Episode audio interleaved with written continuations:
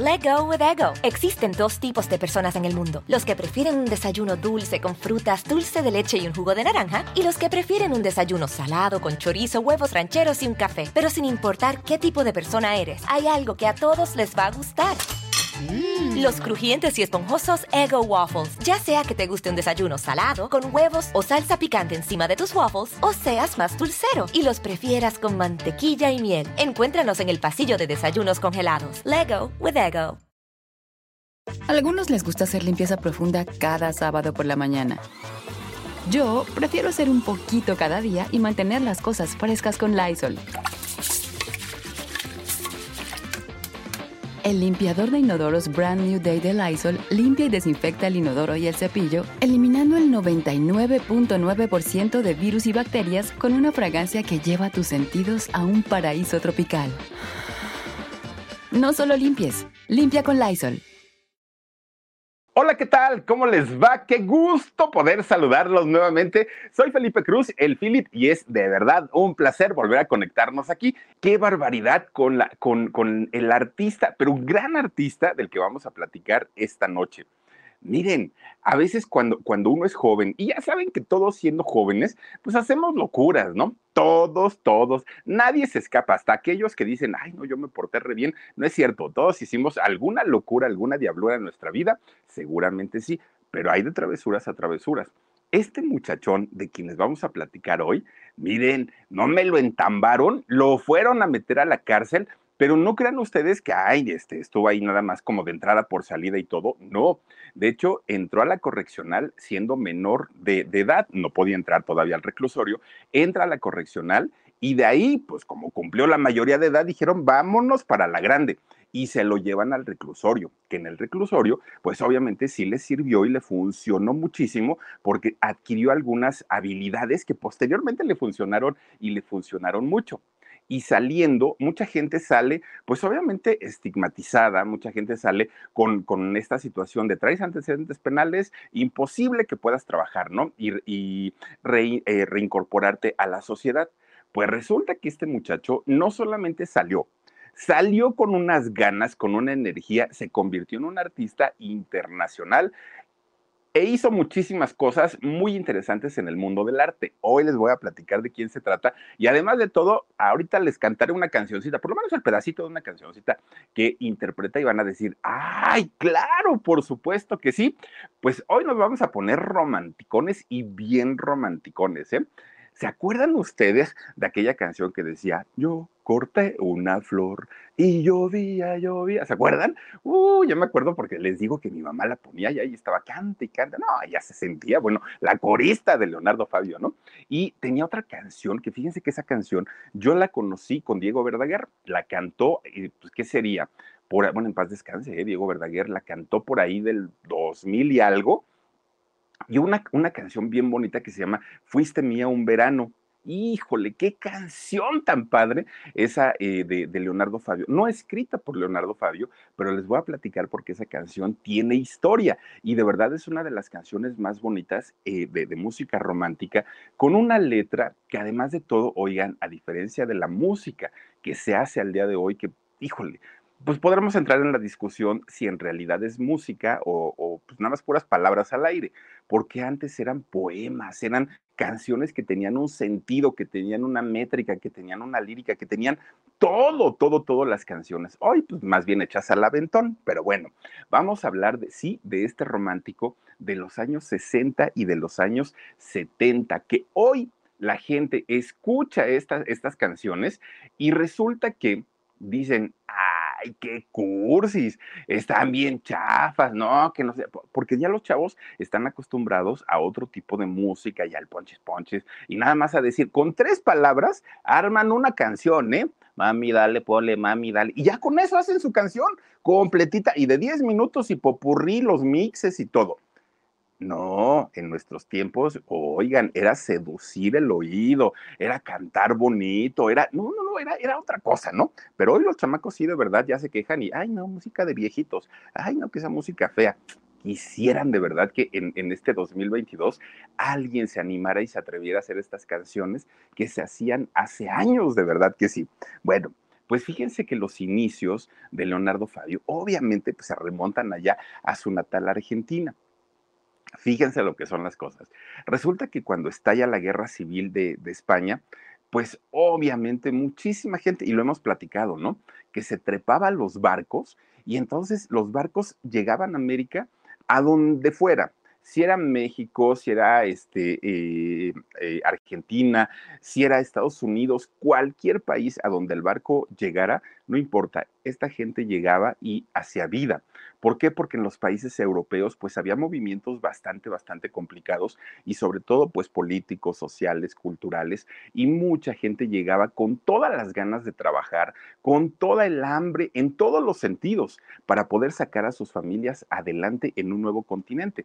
Muchas veces no hablando el idioma, muchas veces no conociendo la cultura, no conociendo absolutamente nada y se la jugaban el todo por el todo y llegaban a establecerse pues al país, a, perdón, al continente americano pues resulta que un día dentro de estos barcos venían dos mujeres, dos mujeres que era mamá e hija. Fíjense ustedes, la, la, mamá, una mujer todavía joven, muy guapetona, pero además con una hija, bueno, más que hermosa. El nombre de la hija era Manuela del Carmen Olvera. Bueno, una muchachita, pues, pues obviamente española, pero muy guapetona. Llegan a Mendoza, ahí en Argentina se establecen estas, eh, estas muchachas. De hecho, la mamá posteriormente se vuelve a casar, como era muy joven y era muy, muy eh, guapetona, eh, con un muchacho de nombre Ibrahim, se, se, casa, ¿no? La mamá. Pero la hija, siendo muy guapetona, fíjense que empezó a hacer, a, a trabajar en el cine, se convierte en actriz y además de ser actriz era guionista también. Entonces, de alguna manera hace carrera pues en el cine. De hecho, se le conoció como la famosa Laura una actriz, pues muy guapa, muy joven y además de todo muy talentosa.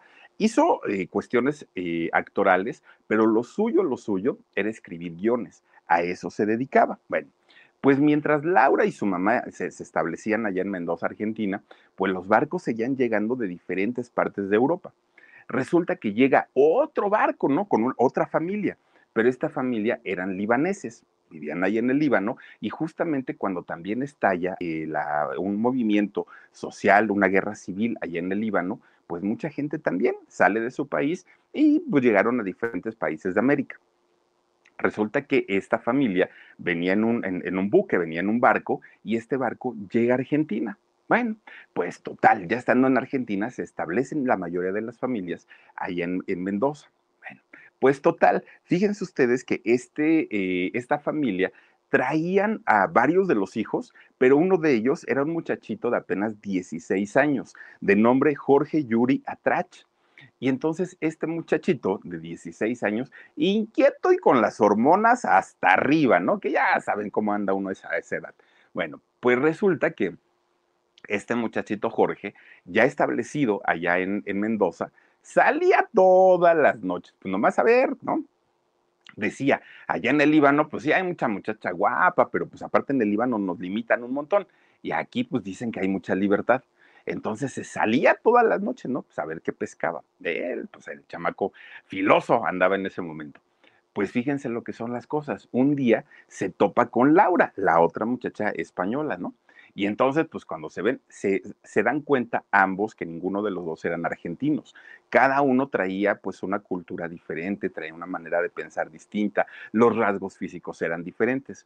Y entonces empiezan, como pudieron y como Dios les dio a entender, empiezan a platicar. Se hicieron grandes amigos, Jorge y Laura. Bueno, pues al ratito, pues que una así como que te me le acerco un poquito más y como que el cine la abrazaba y como que un besito y una caricia, acabaron siendo novios, ¿no? Esta Laura y, y Jorge.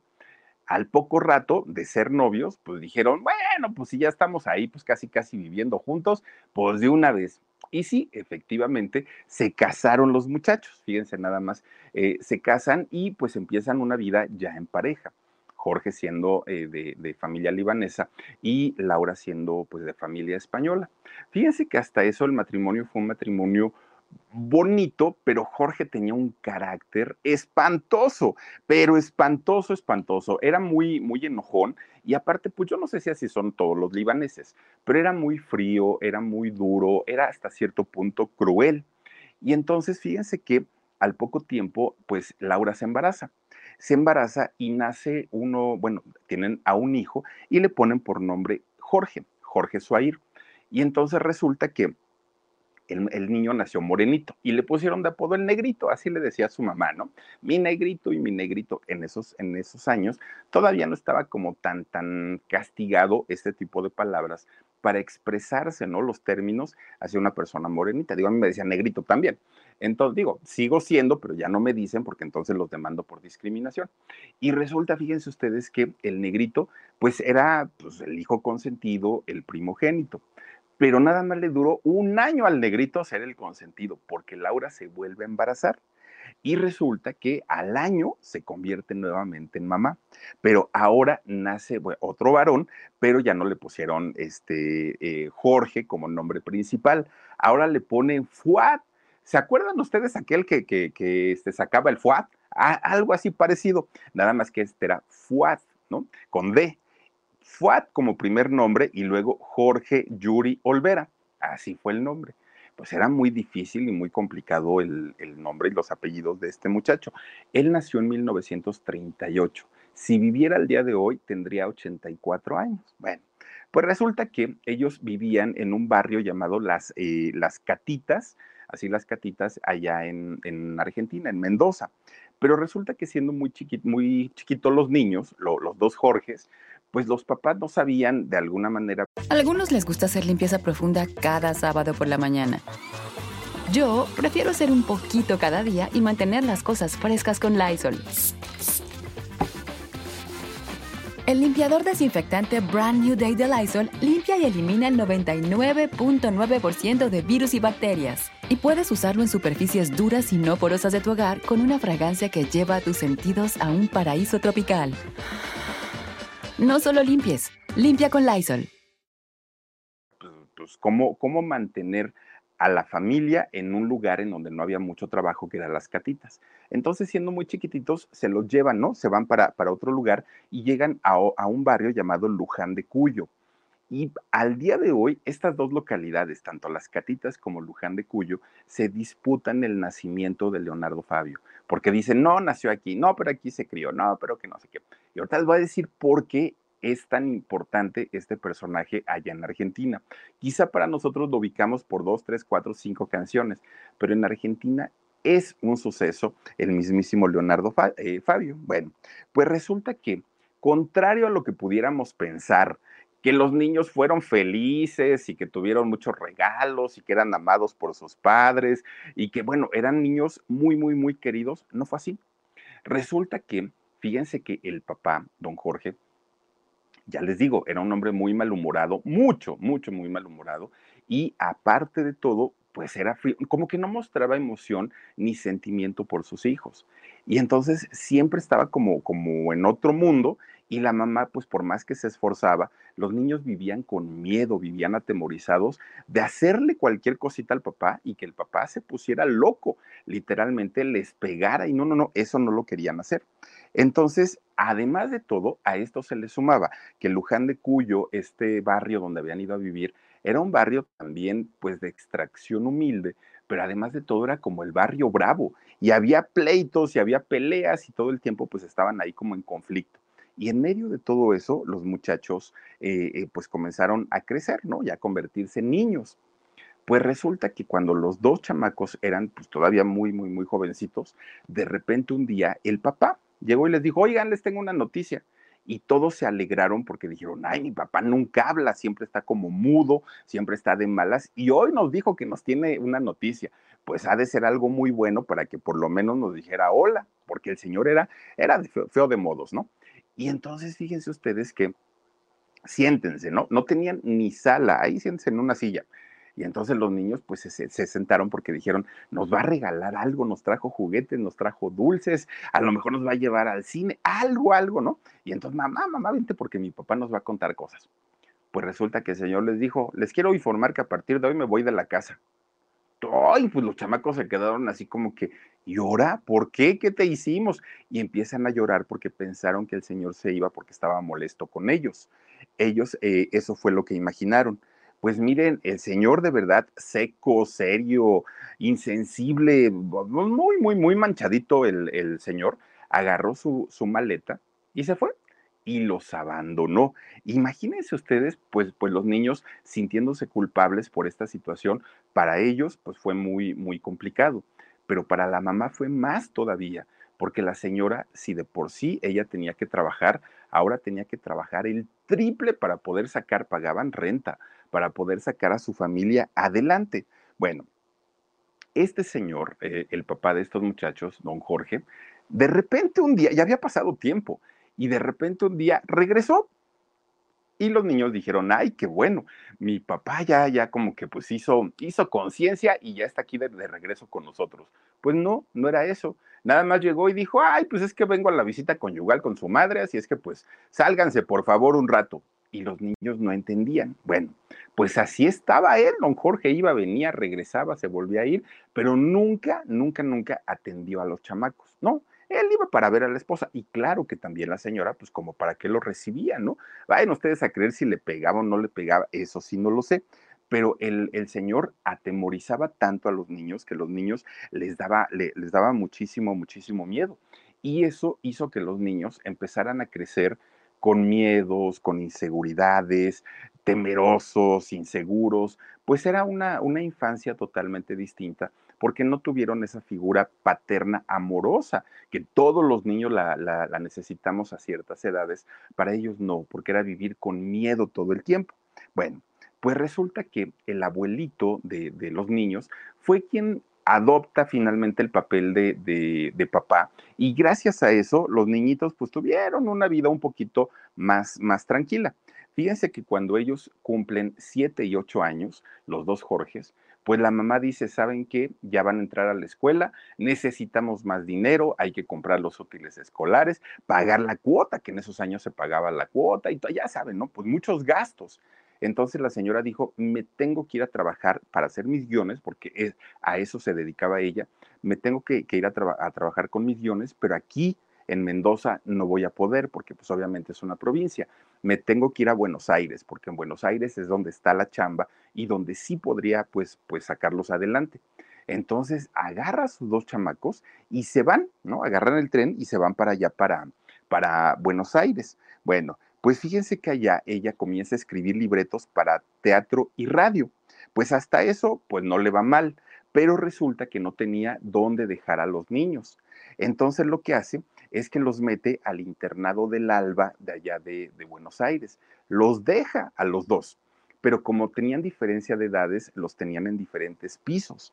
Entonces, a, a, Leonardo, bueno, es que en realidad no se llama Leonardo, no es Jorge, a, a Jorge el más chiquito, lo meten a, un cuarto junto con todos sus compañeros, pero la mayoría de sus compañeros pues ya tenían mucho tiempo de conocerse y Jorge era el nuevo le daba mucho miedo, ¿no? En las noches no podía dormir porque pues, no le gustaba la oscuridad, extrañaba a su mamá. Bueno, fue terrible para él.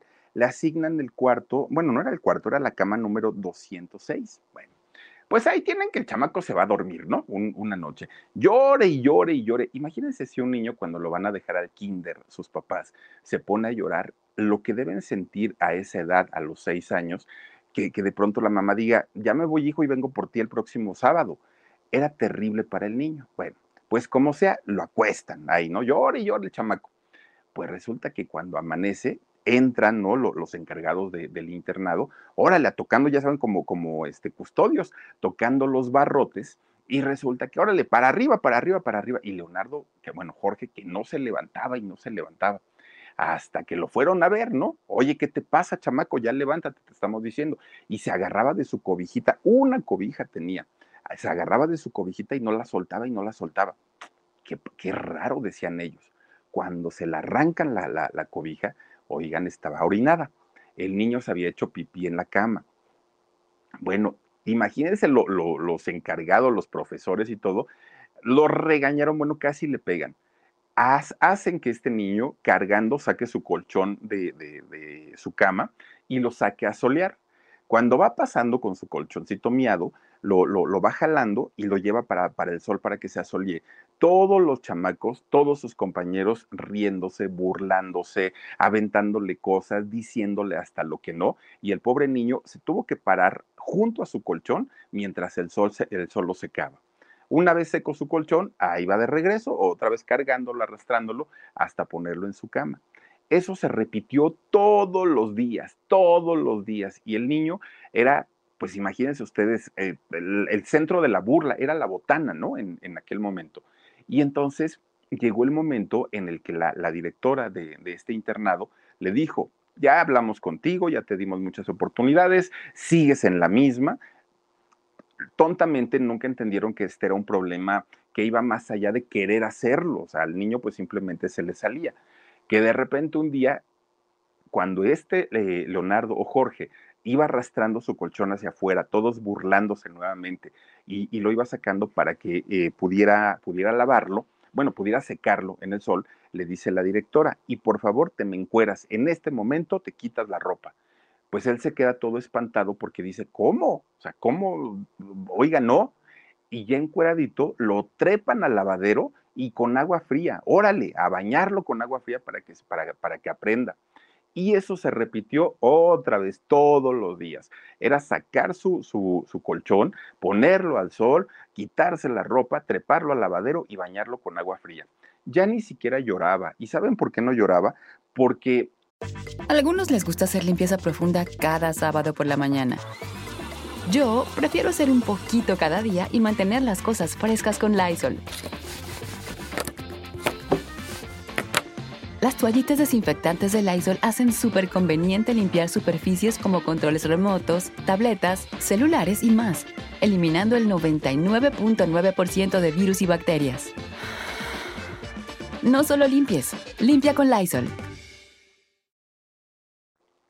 Sabía que si lloraba, le iban a hacer más burla todavía, entonces él no quería ponerse en ese, en, ese plan y lo que hacía pues era aguantarse, ¿no?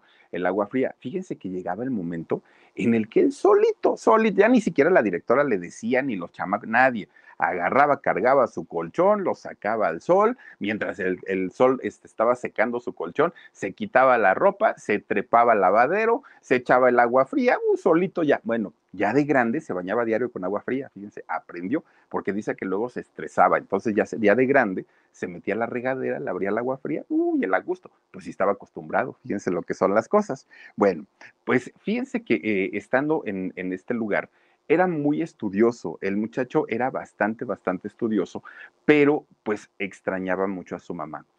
Cuando llegaba el fin de semana para él y para su hermano, eran, bueno, los días más felices porque sabían que iban a ver a su mamá, que iban a estar sábado y domingo, pues obviamente conviviendo con ella, y él estaba encantado de la vida. Los dos niños, ¿no? Eran los mejores días para ellos pero cuando llegaba el domingo por la tarde y sabían que tenían que regresar al internado, pues ahí las cosas se descomponían. Bueno, pues finalmente, pues ahí estaban, ¿no? De repente un buen día, es, esos días de felicidad de, salir eh, del internado sábado y domingo cambiaron y cambiaron totalmente. ¿Por qué? Porque resulta que un buen día su mamá, pues que encuentra novio era un actor, fíjense, un, actor argentino, pero resulta pues que eh, por lo menos en el caso de, Leonardo, de, Jorge, no tuvo química con él, con el nuevo papá, con el nuevo padrastro. Y entonces peleaban todo el santo día, sábados y domingos. Llegaba el momento en el que Leonardo Jorge ya no, ya no quería que llegara el fin de semana, porque decía, no puede ser, me van a llevar a la casa y ahí está este viejo loco, ¿cómo le voy a hacer? Y bueno, y dentro de esto, el papá todavía los iba a visitar, ¿eh? Todavía iba y de repente, pues nada más vengo a ver a mis hijos, pero los veía y se daba la vuelta. Pues resulta que un día uno de los tíos de, estos muchachos, tanto de Leonardo y, de Jorge, fíjense que dice, a ver, chamacos, vamos a ir a la casa de su papá y vamos a ver, y a platicar con él por qué no los quiere y por qué siempre les ha hecho el feo. Yo creo que eso les va a ayudar mucho a ustedes. Y el, el hermano grande, el, el hermano Jorge, dijo, no, yo no voy. Y Leonardo dijo, yo sí, yo sí quiero ir a ver a mi papá. Ahí se va con el tío, llegan a la casa del papá mientras la mamá ya tenía su, pareja, ¿no? Llegan a la casa del papá, tocan la puerta y bueno, tenían ahí un merequetengue, pero bien sabroso, ¿eh? Porque resulta que estaba eh, jugando cartas el papá de estos muchachos, pero estaban, hagan de cuenta en cantina, puros amigos borrachos, había una cantidad de chicas buena onda jugando con ellos a las cartas, no, hombre, tenían ahí su, su, su pachanga, pero a todo lo que da. Y entonces el tío le, dice al papá de estos niños, oye, necesito que hables con ellos y todo. Ni lo volteó a ver, no le dijo nada. Y oye, necesito que por favor. Y el otro, miren, beso y beso con las muchachas, jugando cartas y todo. Y entonces le dijo a Leonardo, ¿sabes qué? Te quedas aquí, no te muevas de aquí hasta que tu padre termine su fiesta y hablas con él y, le, explicas todo lo que sientes, ¿no? De rencores y de todo. Pues dijo Leonardo, está bien.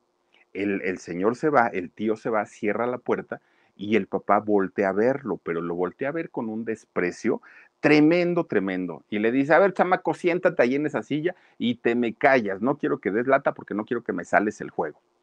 Y entonces pues Leonardo se queda todo espantado porque dijo, ¿qué tal que me muevo? Y al ratito mi papá pues va a decir que por, por mi culpa perdió, mejor me quedo inmóvil como las estatuas de marfil. Ahí vio cómo su papá, bueno, se agasajaba con las muchachas, primero agarraba una, luego agarraba otra, se empinaba la botella, jugaba con los amigos, bueno, una de, pues imagínense todo lo que vio. Y Leonardo, pues obviamente se puso muy, muy, muy triste y solamente lloró, nada más. Estaba llore y llore, pero después de estar mucho rato viendo todas las locuras que hacía su papá, entendió que su papá era un Casanova por naturaleza, era un fumador, era un jugador, amante de las chicas buena onda, egoísta y que solo se preocupó toda la vida por él mismo, nunca se preocupó ni por su esposa, la mamá de estos chicos, ni siquiera por ellos. Pues miren, muy triste, solito se regresó al internado, dijo, ni en mi casa ni con mi papá, me voy para el internado, ¿no? Y entonces, pues esos días que él pues le fastidiaban tanto de estar en el, internado, ahora era como su mejor opción y ahora era como, como donde se sentía más cómodo porque resulta que pues las cosas estaban muy, muy, muy complicadas, tanto en la casa de la mamá como en la casa de, del papá. Bueno, pues ahí en la escuela estuvo. Él tenía nueve años porque dejó de ver a su papá todo ese tiempo porque le agarró mucho rencor, ¿no? Por lo que le había hecho. De repente, cuando cumple nueve años, un día estaba en el internado las visitas eran los viernes para que pudieran llevárselos sus papás a los niños y regresarlos el domingo. Entonces, un día, que este, cuando él tenía nueve años, le dice la directora, oye, chamaco, tú, Mion, este, te, te buscan, ahí está tu mamá en la entrada. Dijo Leonardo, ay, qué raro, pues hoy no es día de visita. Bueno, pues a lo mejor viene por mí para llevarme por, por algo, ¿no? Y entonces cuando llega a la dirección, estaba su mamá y estaba justamente su hermano también, su hermano Jorge pero traían unas caras así como, como pues, sacados de onda. Y les dice, ¿y ahora qué pasó? Pues es que tu papá acaba de morir, le, le dijo su mamá. Híjole, pues ni modo, dijo él, ¿no? Pues ya que, digo, tampoco, este, o sea, cualquier cosa que yo haga no lo va a regresar a la vida, entonces, pues ya ni modo. Y se iba a regresar otra vez a sus clases, Leonardo, porque tenía, pues, un rencor muy, muy, muy, pues muy marcado con su papá por todo lo que, lo, que había hecho. No le conmovió la noticia de que su papá había muerto. Y entonces lo único que sí lo conmovió fue ver la cara de sufrimiento de su mamá. Finalmente era el, había sido su esposo, era el padre de sus hijos y su mamá sí estaba muy, muy dolida por, por esta situación. Y eso sí conmovió a, Leonardo. Bueno, pues conforme fue pasando el tiempo y, y Leonardo se hace un hombre y todo, Fíjense que un día fue al cementerio donde se encontraban los restos de su papá, porque quería hacer las paces, ¿no? Con, con él. Pues digo, ya pasaron muchos años y tampoco es sano que yo esté cargando como con un rencor que aparte de todo ni me corresponde. O sea, eso pues era, era de él. Entonces ahí va al panteón y empieza a buscar la tumba por donde le había dicho su mamá que, que había quedado su papá. Pues no encuentra nada. ¿Y por qué no lo encontró? Porque resulta que se tienen que pagar derechos de perpetuidad para la gente que está en los cementerios. Y si no se pagan esos, esos derechos, sacan los cuerpos y, y, los llevan a una fosa común.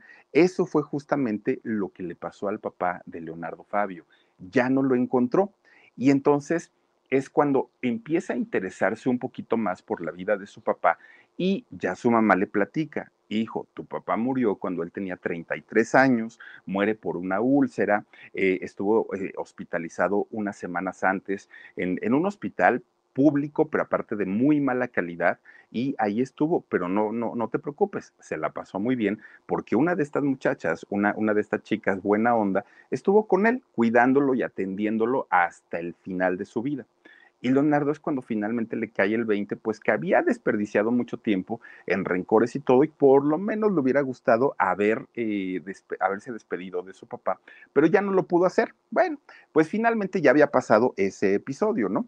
Y entonces fíjense ustedes que eh, él tenía que seguir yendo a la casa de su mamá, pero como ella ya tenía una pareja nueva, pues obviamente había una muy mala relación pero como del colegio, de ahí del internado, lo echaban para afuera el viernes en la tarde, pues decía, ni modo, me tengo que ir a mi casa, pues ya no me queda de otra.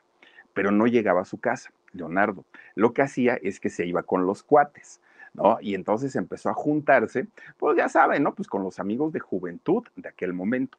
Y su mamá, pues su mamá estaba entretenida con su nueva pareja, pues el que que este, eh, a ella que le importaba, ¿no? Pues finalmente la señora estaba muy a gusto. Y entonces decía, pues ha de estar jugando fútbol, ¿no? Con, con los chamacos, ha de andar de novio, pues la señora pensando lo menos peor. Pues no, resulta que Leonardo había agarrado pues una bandita de cuates que ya saben, ¿no? Pues para ser aceptados, que en ese momento para uno a esa edad, ser aceptado en un grupo de, de amigos es lo más importante que hay. Entonces, Leonardo, para ser aceptado en este nuevo grupo de amigos, que aparte eran unos delincuentes, pues le decían, ¿a qué no te atreves a desvalijar ese carro? ¿Y a qué no te atreves? Y empezaban a retarlo al chamaco, ¿no?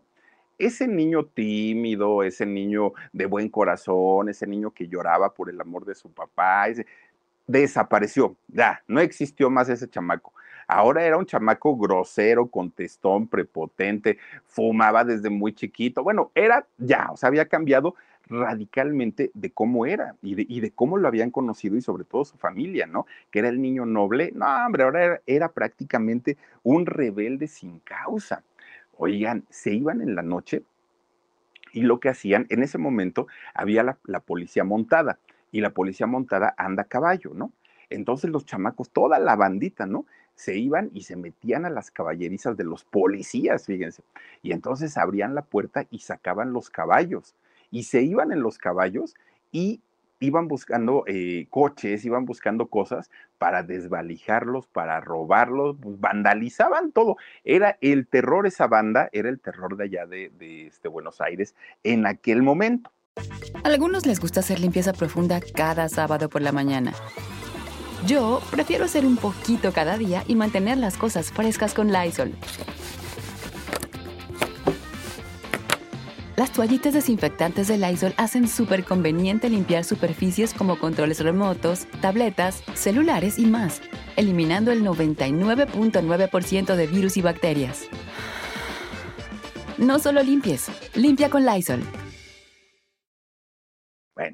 Para, para ese entonces, eh, su mamá ya había sido madre nuevamente. Miren, esa es la, policía montada, ¿no? De, aquellos años. Bueno, pues mientras Leonardo estaba pues en la fiesta total, andaba pues tomándose sus cervecitas, fumando, eh, haciendo cantidad y cantidad de, de, desastres ahí en la ciudad, su mamá ya se había convertido nuevamente en madre ya tenía otro, otro hijito de su esposo Horacio. De hecho, eh, a ese niño también le ponen Horacio, igual que el nuevo papá.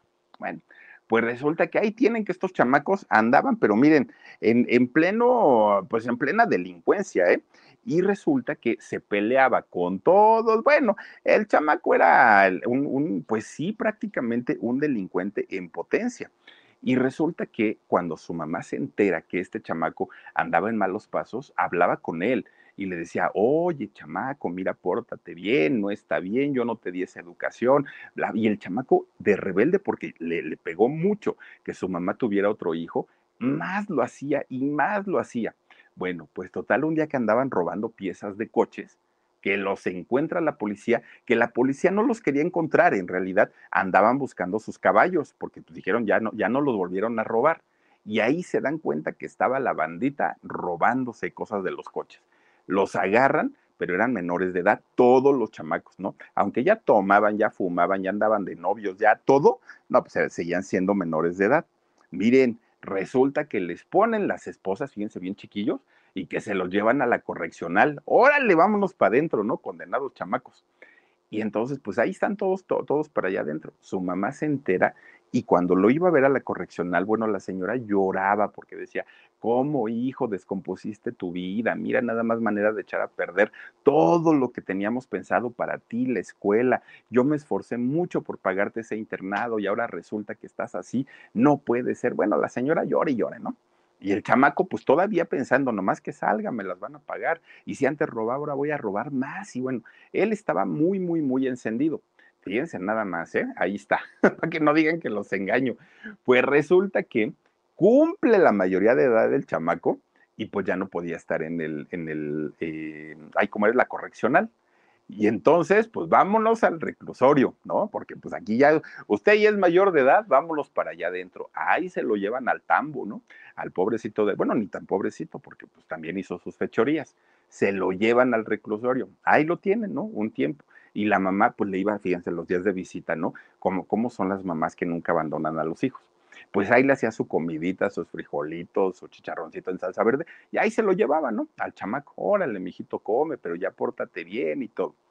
Pues cuando logra salir de la cárcel, Leonardo salió, pero miren, con la espada desenvainada, dijo, ahora sí me la van a pagar, y si dicen que soy un delincuente, ahora voy a ser peor, y bueno, él salió muy mal, pero cuando llega a su casa, ve a su mamá con esa cara de alegría, de felicidad, de ya saliste, de qué bueno, dijo, ojalá no se, no, no se repita la experiencia y todo, que Leonardo se frena, se frena un poquito y dice, bueno, pues voy a pensarlo, ¿no? Ya, ya por lo menos ya no lo hizo, sino ya dijo, lo voy a pensar, voy a ver a ver si, si, este, si me quiero seguir dedicando a esto o ya no. Y su mamá estaba muy espantada porque no sabía en qué iba a parar todo, ¿no? Ella estaba muy, muy, muy triste pues ¿qué creen? Que Leonardo regresa a las andadas, ¿eh? Vuelve otra vez con, con la bandita, que, que, aparte de todo, pues ya, habían, ya, ya estaban todos fuera. Vuelve con la bandita y otra vez, pues empiezan a planear los robos y empiezan a planear todo esto. Estaban a punto, a punto de cometer un, un delito mayor cuando Leonardo se pone a pensar en su mamá. Y entonces, gracias al, ahora sí que al llanto o, a las súplicas de su mamá, se queda pensando y dice, no, yo no le puedo hacer esto a mi mamá. Ya le hice sufrir una vez, ya me llevaron a la correccional, ya estuvo en el reclusorio, algo tengo que hacer, pero ya con estos muchachos ya no. Bueno, finalmente decide que ya no se iba a dedicar a la delincuencia, pero el problema es, ¿y a qué me dedico entonces? ¿No? Porque pues decía, pues, sí, ya no me voy a dedicar a eso, pero ¿de dónde voy a sacar el dinero? ¿De dónde me voy a mantener? Él no tenía, pues, pues nada. Y su mamá, fíjense, él nunca había demostrado que, aptitudes artísticas ni nada, ¿no? La artista era la mamá, pero resulta que su mamá solamente como para quitarle esas ideas en la cabeza a su hijo de que volviera a delinquir, le decía, hijo, es que yo no sé si tú eres tan talentoso, podría ser un gran actor, podría ser dirigir televisión, dirigir cine. ¿Por qué terminaste siendo un delincuente? Y, Leonardo decía, mamá, yo, pues, ¿de dónde voy a, o sea, yo no tengo talento? Sí, hijo, y aparte eres muy guapo y mira, pero su mamá lo hacía nada más con la intención de que este muchacho corrigiera su vida.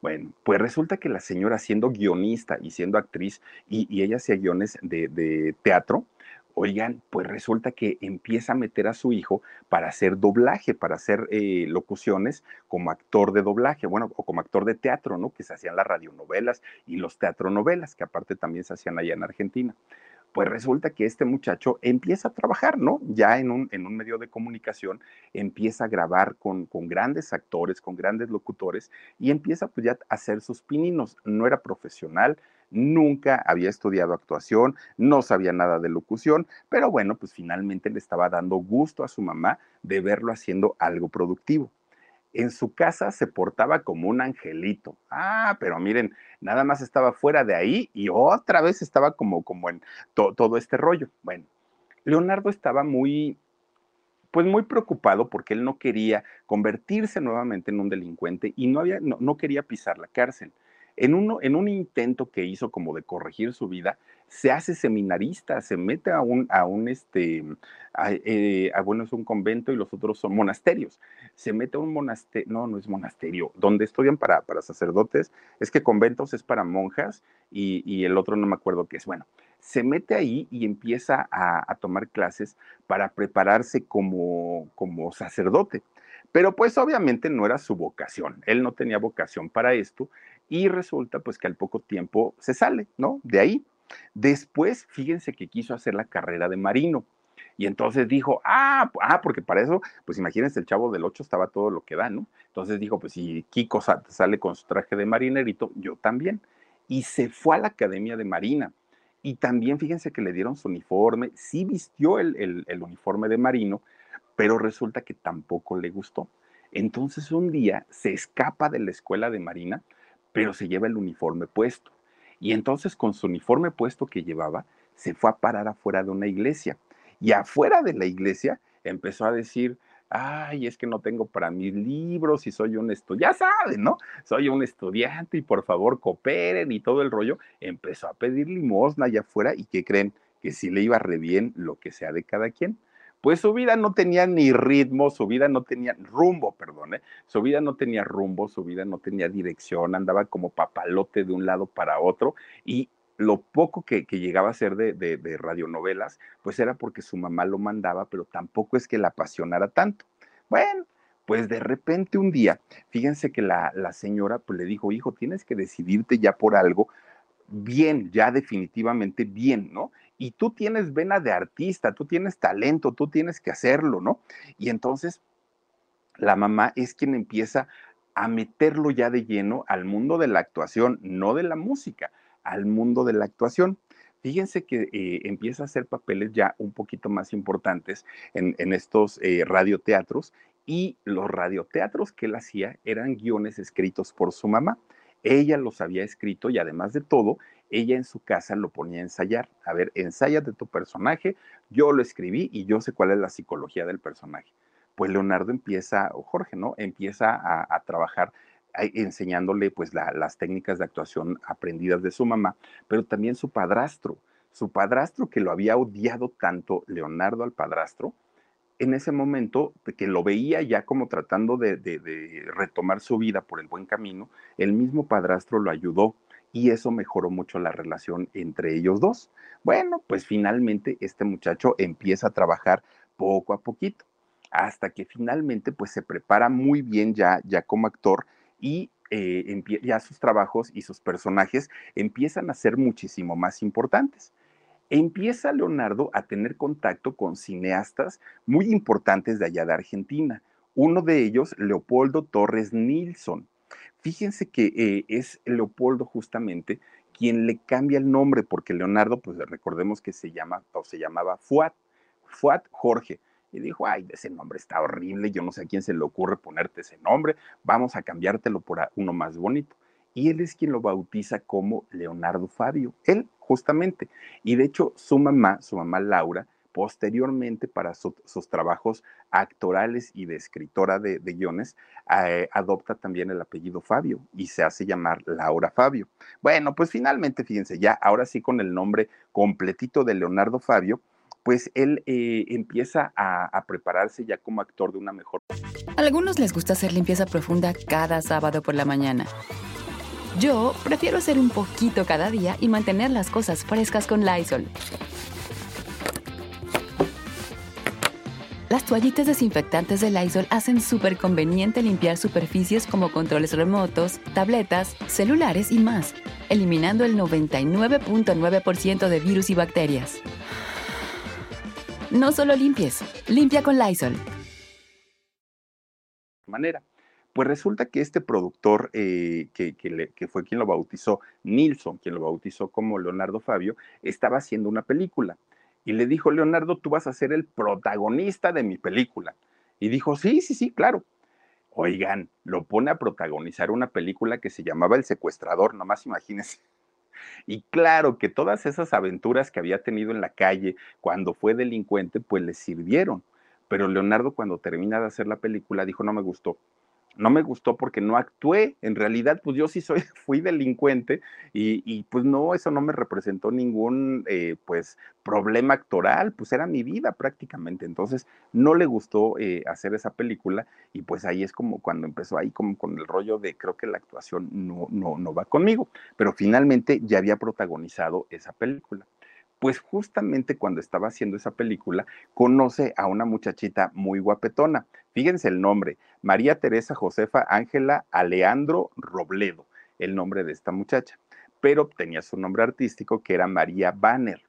Pues resulta que María y Leonardo se empiezan a enamorar, ¿no? Empiezan a tener pues una, una relación que por cierto también la familia de María y eh, pues sí, los, desde los abuelitos habían llegado de España también huyendo de la guerra española, bueno, igual que su mamá. Pues resulta que, Leonardo le hace la ronda y acepta a esta muchachita y fíjense que, que lo que son las cosas, pues sí se casaron. Bueno, pues un día esta muchachita, pues le empieza a platicar con Leonardo y le dice, yo pues finalmente ya tengo una carrera como actriz, pues no tan importante, pero pues ya tengo trabajo. ¿Y tú, Leonardo, qué vas a hacer? Y le dijo, ah, yo soy cineasta, fíjense nomás es lo que dijo. No le dijo, soy, soy actor y, y, actor de radioteatro, le dijo, soy cineasta. Y entonces esta muchacha pues le dijo, ah, pues está bien, ¿no? Pues qué bueno y como lo veía que se juntaba mucho con el productor este que le dio la, oportunidad en la película, pues dijo, sí, seguramente pues, se codea con grandes productores. Y entonces este Leonardo le dice, pero ¿sabes qué? Yo estoy estudiando, estoy estudiando para convertirme en un productor y en un director de cine. Y esta muchacha María le dice, está bien, qué bueno, ¿no? Qué padre que, que por lo menos estás estudiando. Y tempranito, ya viviendo con ella, tempranito se iba, ¿no? Que es que a la escuela, ni iba a la escuela. Oigan, Leonardo estudió hasta el segundo grado de primaria, nada más. Entonces se salía de su casa e iba para, para este, según él, ir a la escuela de, de dirección de cine, pues cuál, se iba a tomar un café a algún restaurante, se ponía a leer el periódico, él en, intelectual y la mujer pensando pues que andaba en la escuela. Total que un día se encuentra a, su amigo, ¿no? Al, cineasta y le dice, oiga, don Nilsson, le voy a pedir un favor. Si llega usted a ver a mi mujer, a, María, y le pregunta que, que, si no me ha visto, dígale que estoy estudiando este, para dirección de cine, para director de cine. Y entonces Don Nilsson le dice, oye Leonardo, no seas así, porque engañas a tu mujer. Mira, si ya le dijiste que estás estudiando cine, pues estudia cine, no seas menso. Y Leonardo dice, pero pues no ve que no tengo ni la primaria, no te preocupes. Tú pégate conmigo y conmigo vas a aprender todo lo que necesitas. Además, tú eres actor, ya sabes cómo, cómo dirigir o cómo se, se, dirige a un actor. No te va a costar trabajo, pero hay que hacerlo, no nada más me digas que sí pues empieza a juntarse mucho este Leonardo con, con Nilsson y fíjense lo que son las cosas. En poco tiempo, Leonardo empieza a adquirir esos conocimientos de, de, cine, de fotografía, todo lo que tenía que ver, pues obviamente con, con este arte, que a final de cuentas, Leonardo sí termina siendo un director, productor y guionista de cine, que para aquel momento también su hermano ya se dedicaba al guionismo también, igual que su mamá, había aprendido justamente con ella. Bueno, hace su primer largometraje allá en Argentina, Leonardo Fabio, que se llamó El Amigo. Esto fue en 1960. Un largometraje premiado, bueno, le dieron cantidad y cantidad de premios porque eh, fue muy reconocido y era un material bastante, bastante, bastante bueno y además en todo, porque siguió haciendo películas y películas y películas, en todas las películas le daba trabajo a su esposa, en todas, a María. Y obviamente la carrera de los dos, tanto de Leonardo Fabio como de María, su esposa, se fue al cielo, ¿no? O sea, empezaron a tener un reconocimiento tremendo, tremendo. Ellos tuvieron dos hijos, ¿no? Eh, se convierten en, padres de, dos muchachitos, una niña y, y un niño, y los éxitos seguían y seguían. Pero resulta que Leonardo era muy exitoso, sí, había producido muchas películas también, había actuado en varias, su mujer también trabajaba, pero la crisis de, en Argentina estaba tan, tan, tan severa que lo que ellos ganaban siendo él el productor, el director y ella siendo actriz, no alcanzaba. Había una carencia económica bastante, bastante fuerte y resulta que muchos de los premios que Leonardo ganó, los tuvo que vender, muchos, muchos. Se los vendió a sus amigos, a sus parientes, a todo mundo. Bueno, hasta aquí en México le dieron un reconocimiento a Leonardo Fabio por una película, bueno, sí, sí, por un largometraje llamado eh, Crónica de un niño. Y le dieron un premio que traía incrustaciones de oro, eh, este premio. Leonardo se lo lleva a Argentina y lo vende, ¿no? El premio. Pero fíjense ustedes que estos premios que él vendía los ocupaba para apoyarse, ¿no? Y poder mantener a su familia. Pero cuando económicamente estaba más o menos estable, pues él decía, lo voy a vender pero yo me acuerdo que cuando era chiquillo padecí hambre, padecí de cariño, padecí de todo, entonces buscaba a los niños de la calle y los apoyaba y les daba dinero para que pudieran comer. Eso era como, como algo que hacía constantemente eh, Leonardo Fabio, ¿no? Lo hacía muchísimo el, ayudar. Bueno, pues cuando andaba en sus andanzas de, vago y cuando estuvo en, el reclusorio, aprendió a tocar la guitarra. Él sabía tocar la guitarra, ¿no? Eh, por, porque había aprendido justamente como parte de las actividades del reclusorio. Pues cuando no tenía trabajo y cuando el cine, que en realidad pues no le daba mucho dinerito, él decía, se ponía a pensar y decía, ¿y si me hago músico? ¿Y cómo me irá de músico y todo el rollo? Bueno, pues finalmente, fíjense que empieza a buscar oportunidades en la música. Y resulta que había un lugar allá en, Buenos Aires que se llamaba La Botica del Ángel, que era un lugar donde le daban trabajo a grandes talentos, pero que no tenían pues una fama importante.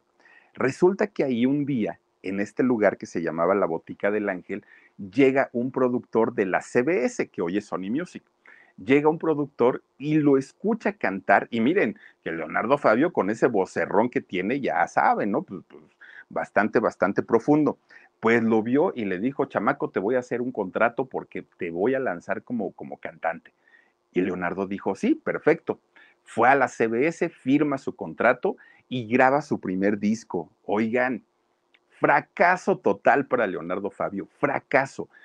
No vendió, no sonó en la radio, bueno, el disco pasó sin pena ni gloria. Y Leonardo pues queda muy decepcionado porque dice, pues creo que no, no, no funcionó tampoco para esto. Bueno, pues queda triste. De repente un día Leonardo estaba tratando de hacer otra película, la estaba escribiendo y ya saben, ¿no? Y obviamente pues cotizando, cotizando pues lo que eh, iba a ser el costo de, sus actores, de la producción, de todo eso. Y entonces resulta que estando en, en, esa cuestión, lo va a visitar un, un músico lo visita un músico a Leonardo y le dice, oye, vengo a ofrecerte mis servicios como músico, vengo a ofrecerte mis servicios para ver si mi música puede quedar en tu película. Este compositor se llama Vico eh, Bertil, Berti, perdón, o Bertilo. Resulta que le dice, vengo a que, escuches y dijo Leonardo, claro, déjame oírla y si pues me acomodo y me alcanza, yo te contrato dentro de la plática estaban ellos pues analizando la, música y todo el rollo. Leonardo saca su guitarra y empieza a cantar. Y entonces Vico le dice, oiga, pues si canta re bonito usted, ¿por qué no graba un disco? Y le dijo, no, ya lo grabé, pero me fue de la fregada. Y fíjate, grababa con la CBS y la CBS ya no quiere saber nada de mí. Y pues sí los entiendo, los hice gastar y pues no, no, no tuve éxito. Pues entonces este Vico le dice, fíjate que escribí una canción y está bien bonita, pero aparte de todo, con la voz que tú tienes, ya la escuché en mi memoria y tu, tu, tu voz es, o sea, haz de cuenta que la escribí para ti y se la empieza a cantar. Fuiste mía un verano.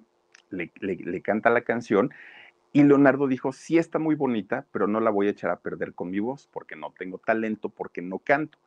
Y entonces Vico dijo, tú déjamelo a mí. Yo voy a ir a hablar con la compañía disquera y te tienen que dar la oportunidad.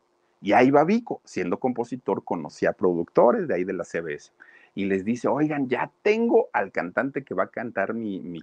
algunos les gusta hacer limpieza profunda cada sábado por la mañana. Yo prefiero hacer un poquito cada día y mantener las cosas frescas con Lysol. El limpiador desinfectante Brand New Day de Lysol limpia y elimina el 99.9% de virus y bacterias. Y puedes usarlo en superficies duras y no porosas de tu hogar con una fragancia que lleva a tus sentidos a un paraíso tropical. No solo limpies, limpia con Lysol. Canción. Y entonces la CBS dice, a ver, pues, pues, dinos quién. Leonardo Fabio. No, no, no, no, no, ni nos menciones a ese Fabio nos hizo gastar una fortuna, le grabamos su disco, tal, tal, tal, y fue un fracaso. Olvídate, nunca vamos a volver a trabajar con él. Pues a tanto y tanto y tanto y tanto de Vico, convence a una parte, convence a la otra parte, graban la canción Fuiste mío un verano. Bueno, no solo en Argentina, la canción llegó a toda América Latina, bueno, llegó a Estados Unidos y llegó a parte de Europa.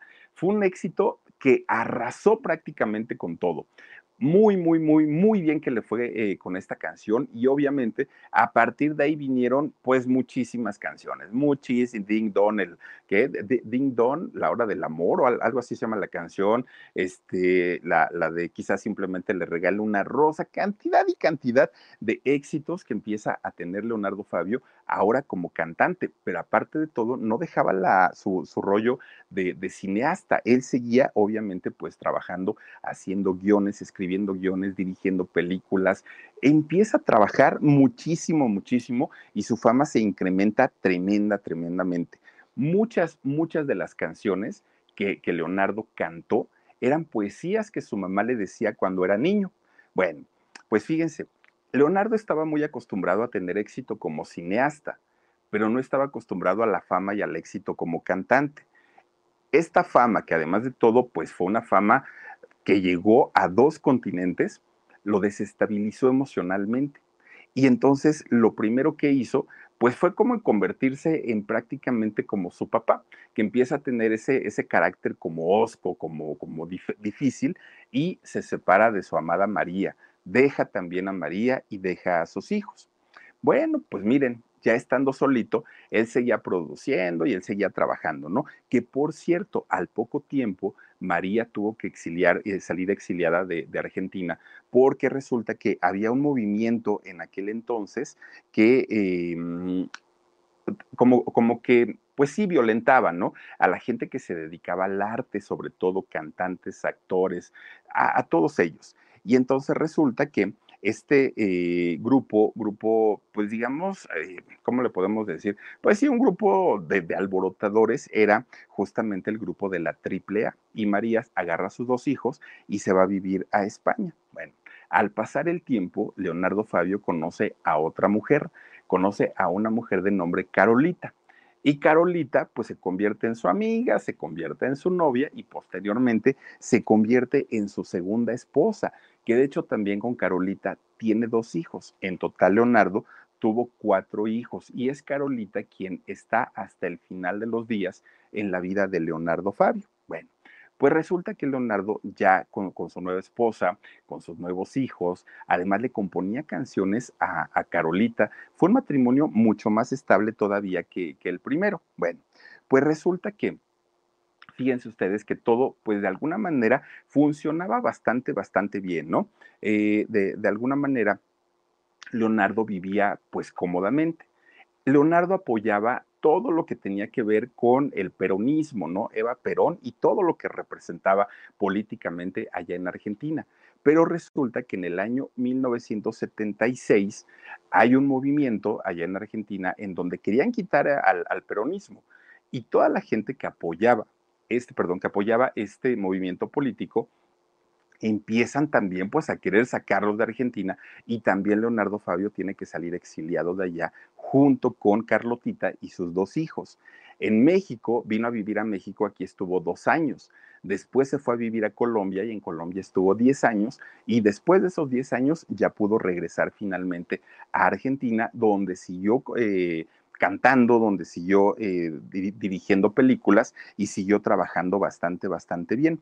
Pero fíjense ustedes que obviamente la, mm, pues la edad ya de Leonardo Fabio pues comenzaba a dar de sí, obviamente ya tenía otro tipo pues de males, ¿no? Que ya lo aquejaban y eh, contrae o adquiere una enfermedad que se llama polineuritis. Y esta polineuritis lo que hace es que poco a poco va impidiendo que las personas puedan tener movimientos de sus pies, de sus extremidades, además de que les genera mucho dolor y tampoco les permite hablar con mucha libertad. Entonces la, mm, salud de Leonardo Fabio iba poco a poquito, ¿no? Apagándose, apagándose, apagándose, pero con todo y todo, él seguía cantando en los escenarios, seguía trabajando como cineasta, seguía escribiendo, todo, todo, todo, pues digamos que le iba bien. Resulta que llega el año 2012 y fíjense ustedes que Leonardo es internado en un hospital y se lo llevan a, internar de emergencia porque tenía una neumonía y una neumonía bastante, bastante severa. Estuvo semanas internado hasta que finalmente el 5 de noviembre de ese 2012 Leonardo Fabio pierde la vida. Eh, toda, digamos, su gente cercana ya había muerto, su mamá, su primera esposa y, después murió Lolita. Por eso al día de hoy solamente le sobreviven sus cuatro hijos, dos de Lolita y dos de María, ¿no? Pero fíjense ustedes que hasta el día de hoy hay una, una pelea por la herencia de Leonardo Fabio. ¿Por qué? Porque de la nada empezaron a salir personas que decían haberlo conocido, que ellos eran los dueños de la herencia, que él les había dicho en vida, pues que él, ellos les iba a dejar todo lo que había ganado, aunque no, no, no tenían parentesco con él. Y esto empieza a atrasar todo el proceso de la entrega de la herencia de Leonardo Fabio a sus cuatro hijos está todavía el, juicio, fíjense desde cuándo, ¿eh?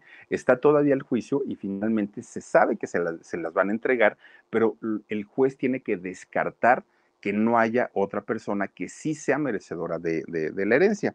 En total, grabó 19 discos, hizo 21 películas como actor y 11 como director y productor, además de guionista. Un, un señor que, fíjense, llevó una vida bastante, bastante acelerada, bastante ajetreada, pero con todo y todo logró recuperarse, ¿no? De una mala racha después de haber sido delincuente, después de haber estado en la cárcel, se recuperó de una manera que en Argentina, bueno, es un bueno, una personalidad de las más queridas y sus películas están consideradas dentro del cine argentino como las más vistas, las más queridas y las que representan mejor el cine de Argentina. Fíjense nada más lo que son las cosas. Y aquí en México, los dos años que vivió, bueno, la gente se conectó mucho con él, lo querían y su música sonaba por todos lados.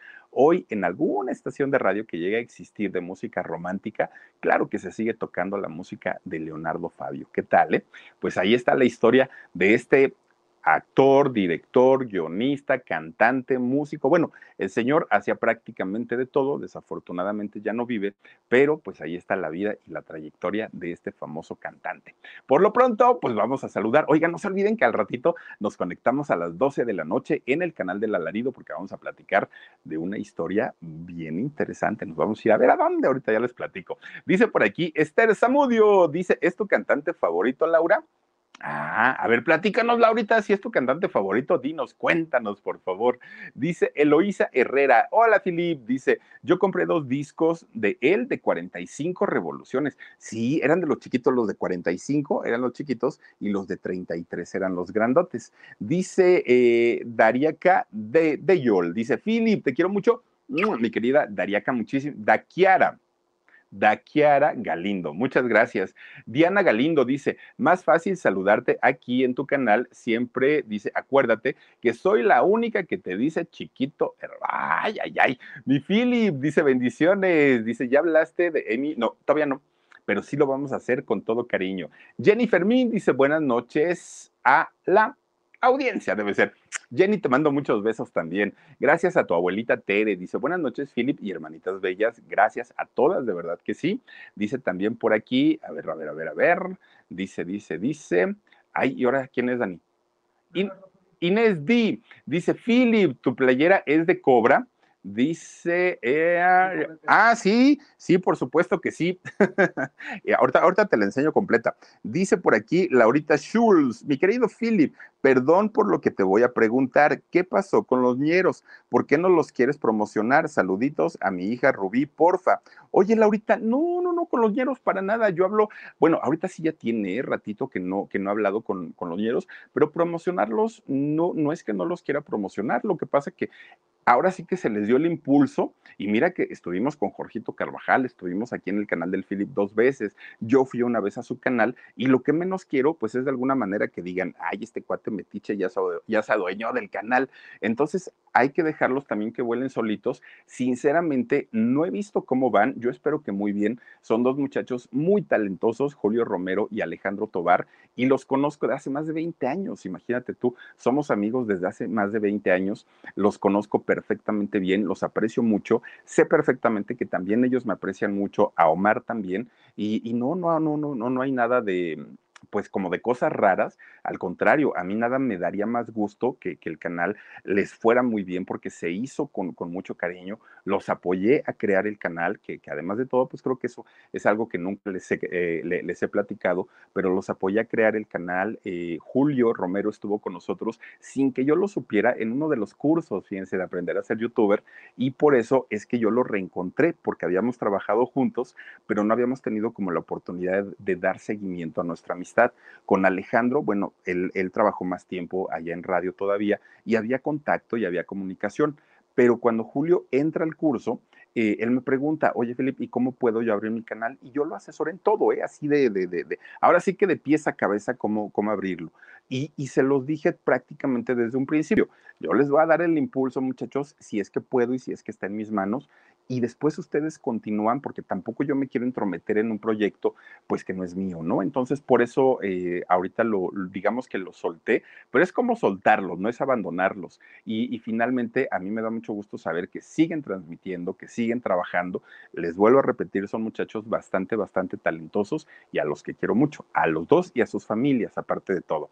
Entonces, eh, pues no, no, no, no, no hay nada y, de verdad, si tienen oportunidad, van, vean el barrio deportivo. Son de repente medios manchaditos, ¿eh? porque pues no tienen un lenguaje un poco florido los chamacos, pero uno se la pasa muy a gusto. Y conocerlos ya en persona son peor todavía, peor, peor, peor. Así es que, pues ahí si tienen oportunidad, véanlos. Oigan, por cierto, en un ratitito vamos a conectarnos al canal del alarido, que, que, si ustedes nos hacen el favor de acompañarnos, me va a dar muchísimo, muchísimo gusto. Y así, fíjense que así como, como de alguna manera pues se le dio el impulso a los, a los ñeros de Barrio Deportivo, ahorita pues se, le está dando el impulso a Rod, por lo menos de, de, parte mía, porque también considero yo, ahí yo no tengo nada que ver ¿eh? con, con, el canal de Rod, en, los, eh, en el de Barrio Deportivo sí, eh, yo, yo los asesoré en todo. En el de Rotno, él abrió su canal, él, de hecho ya lo había abierto cuando yo lo, cuando yo lo encontré, pero finalmente sí, sí me parece que es un canal que tiene potencial porque es un canal que, que, ofrece un tipo de contenido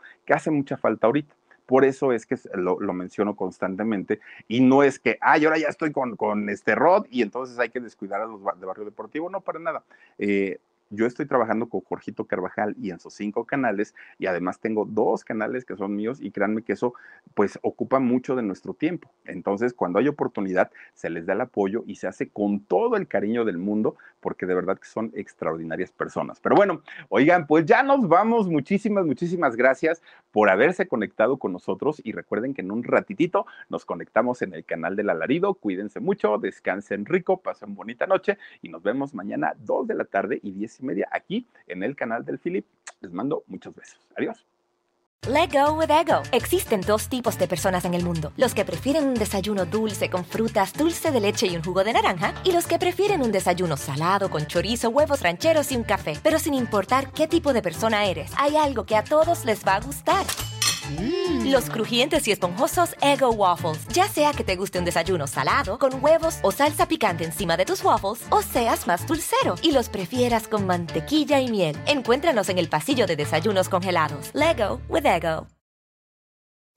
A algunos les gusta hacer limpieza profunda cada sábado por la mañana. Yo prefiero hacer un poquito cada día y mantener las cosas frescas con Lysol. El limpiador multiusos de Lysol limpia y elimina el 99.9% de virus y bacterias. Y puedes usarlo en superficies duras no porosas de la cocina, baño y otras áreas de tu casa. No solo limpies, limpia con Lysol.